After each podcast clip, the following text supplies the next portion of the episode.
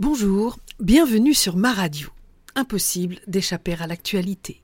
Les débuts d'année, scolaires s'entend, nous apportent pléthore de prix ici et là. Prix littéraire, bien sûr, et également prix Nobel. Alors, par curiosité, je suis allée me pencher sur ces fameux prix, ce qui nous amène à reprendre l'idée du jour, l'idée Nobel. Alors déjà, un détail sur le créateur de ce prix que je ne connaissais pas et qui a sa petite importance. D'un côté donc, Alfred Nobel, qui était comme chacun sait, mais moi je ne le savais pas, chimiste et aussi fabricant d'armes suédois, célèbre pour avoir inventé la dynamite et qui a légué une large partie de sa fortune pour la création des différents prix Nobel. Alors il paraîtrait que c'est la publication erronée par un journal français, eh oui, d'une nécrologie prématurée, ça se faisait déjà en son temps, condamnant son invention de la dynamite en 1888 qui va le décider à laisser une meilleure image de lui au monde après sa mort. La nécrologie disait, pour souvenir, le marchand de la mort est mort, le docteur Alfred Nobel, qui fit fortune en trouvant le moyen de tuer plus de personnes plus rapidement que jamais auparavant, est mort hier. Fausse information déjà en 1888. Donc d'un côté on a Alfred Nobel et de l'autre on a les prix Nobel Prenons par exemple le prix Nobel de la paix qui récompense depuis 1901 la personnalité qui aura le plus ou le mieux contribué à la fraternité entre les nations, à l'abolition ou à la réduction des armées permanentes et à la tenue et la promotion de congrès pour la paix. N'y aurait-il pas là quelque dichotomie entre ceci et le fabricant d'armes suédois qui a inventé la dynamite. Bref, les Nobel, c'est au mois d'octobre que ça se passe. Ils sont annoncés à Stockholm et à Oslo, ainsi que sur le site internet de la fondation. Le cas échéant, vous pouvez aller y faire un tour, nobelprize avec un z.org. Physique, médecine Économie, le plus récent, celui-ci, pas vraiment Nobel, mais en hommage à Nobel, lancé par la Banque centrale de Suède en 1968 en mémoire d'Alfred Nobel avec l'accord de l'Académie. Enfin, certains affirment que le choix fait par le jury a le pouvoir cependant, dans ce prix, d'influer sur les politiques économiques et revêt donc un aspect politique, mais chut.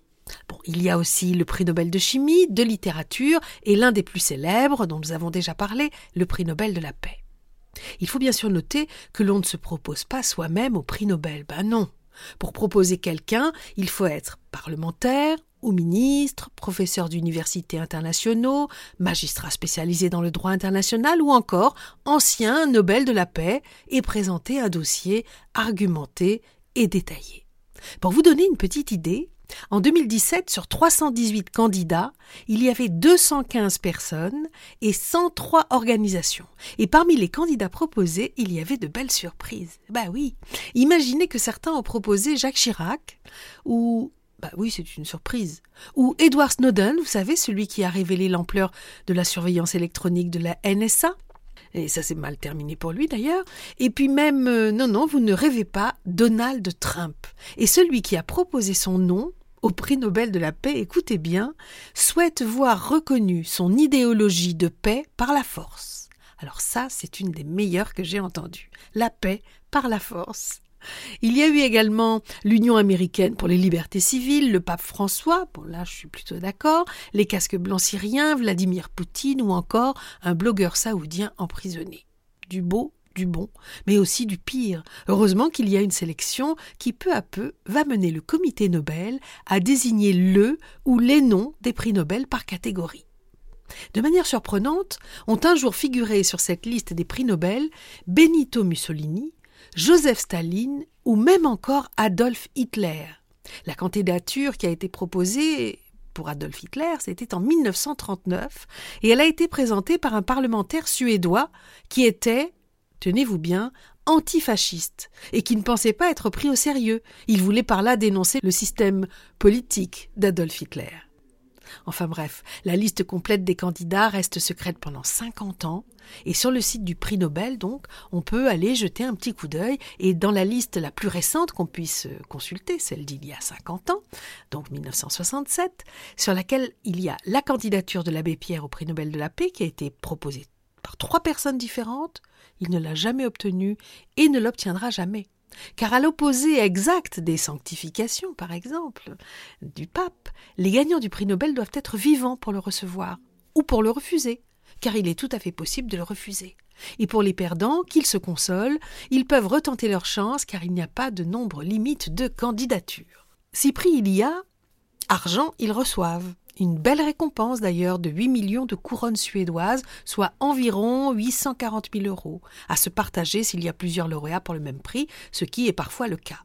Le Nobel de la paix, lui, est remis le 10 décembre, jour anniversaire de la mort d'Alfred Nobel à Oslo, en Norvège, alors que tous les autres prix Nobel sont remis en Suède, selon les désiderata testamentaires de M. Nobel. Alors bon, nous avons l'impression que tout va bien dans le meilleur des mondes, eh bien non, là comme ailleurs, il y a des polémiques, bien sûr. En 2017, une ONG norvégienne qui s'appelle Future in Our Hands, le futur entre nos mains, eh bien cette ONG norvégienne a accusé la Fondation Nobel, qui gère la fortune laissée par l'industriel suédois d'avoir des placements dans des fonds présents au capital d'entreprises qui participent à la fabrication d'armes nucléaires. Aïe, là ça fait très mal. Mais rassurons-nous, on nous l'a promis, les prix Nobel vont cesser d'être financés par des investissements dans des productions d'armes atomiques. Oui, c'est une promesse de la Fondation Nobel. Sacré pavé dans la mare, voilà qui dynamite une remise des prix sous haute surveillance médiatique. Ça fait froid dans le dos en fait, hein, tout ça. En tout cas, ce que l'on sait, c'est qu'à sa mort en 1896, Alfred Nobel est l'un des hommes les plus riches du monde. Plus de 3 millions d'euros.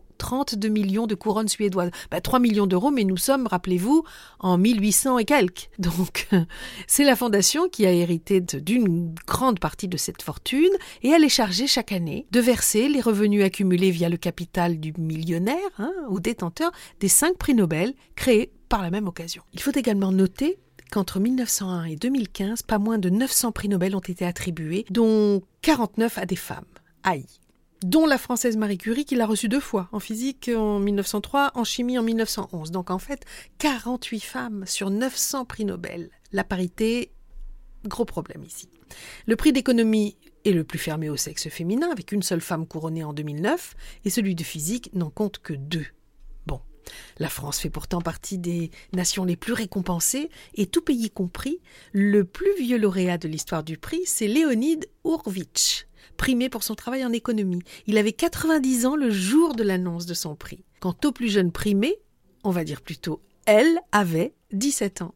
Il s'agit de Malala Yousafzai, militante pakistanaise pour les droits des femmes qui a été récompensée en 2014 du prix Nobel de la paix. Allez, pour terminer sur une note joyeuse et qui doit en même temps être assez salée, celle du banquet gigantesque offert auprès de 1500 convives invités et organisé en l'honneur des lauréats chaque 10 décembre, jour de la mort d'Alfred Nobel, à l'hôtel de ville de Stockholm. Le menu, qui était imprimé en français uniquement jusqu'en 2004, et oui, Alfred Nobel a vécu longtemps et beaucoup et, a étudié et, découvert beaucoup de choses en France, eh bien oui, pas moins de 500 mètres d'étoffe de lin nappent les 60 tables sur lesquelles 260 serveurs en livrée disposent 7000 pièces de porcelaine, 5400 verres, 10 000 couverts en argent, spectacle, démonstration, étiquette, et le tout devant le roi et la reine. Le top. La récompense du mérite est le mérite même, disait au XVIIe siècle, un siècle avant la naissance d'Alfred Nobel, Christine, roi de Suède. Oui, oui, en effet, j'ai bien dit Christine, roi de Suède, une fille élevée comme un garçon pour succéder à son père, qui se formera aux arts, aux sports et aux lettres, mais ça, c'était au XVIIe siècle, et c'est une autre histoire. À demain, et n'oubliez pas de faire Serendipity de vos vies.